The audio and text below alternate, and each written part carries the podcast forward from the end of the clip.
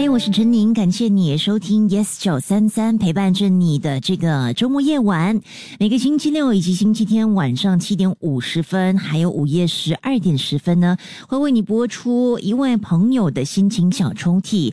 这是一个平台，让你可以抒发你的情感，和我分享属于你的故事跟回忆。当然，也欢迎在收听节目的你可以 email 至 my letter at yes 九三三 dot sg。如果你想重听、重温之前不同朋友们通过这个平台所分享的故事的话呢，你也可以下载 Me Listen，或者是通过 Spotify 点击 Podcast。今天要拉开的心情小抽屉来自一位匿名者。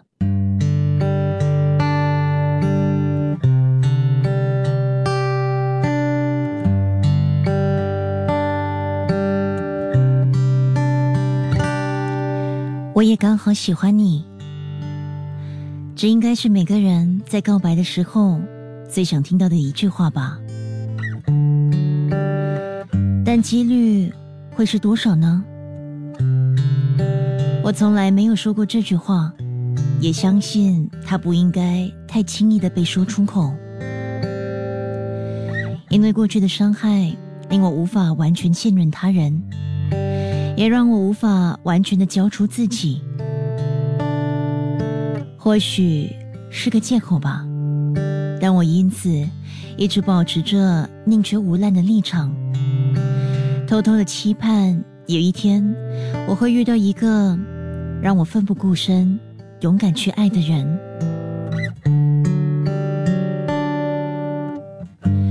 三年前，我在学校认识了他。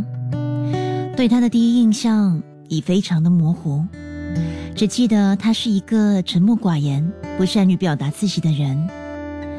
直到我们因为课外活动更进一步的相处之后，我才发现，他虽然外表成熟稳重，但内心却住着一个幽默风趣的小男孩，是一个深受大家喜爱的人。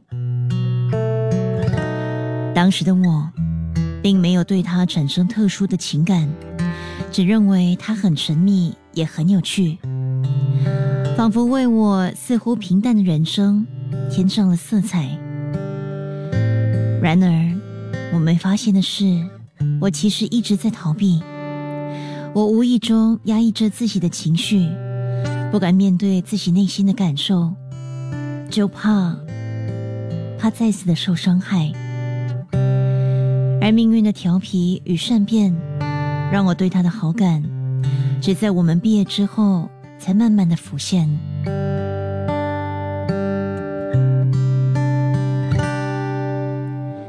时光流逝，我们依然是朋友，只是话题变少了，见面的机会也更渺茫了。我遗憾的是，当时。没有更想了解他，没有把握相处的时间。现在还来得及吗？我明白要付出的话才会有回报，也知道奇迹不会平白无故的发生。我不想再有任何的遗憾以及错失的机会。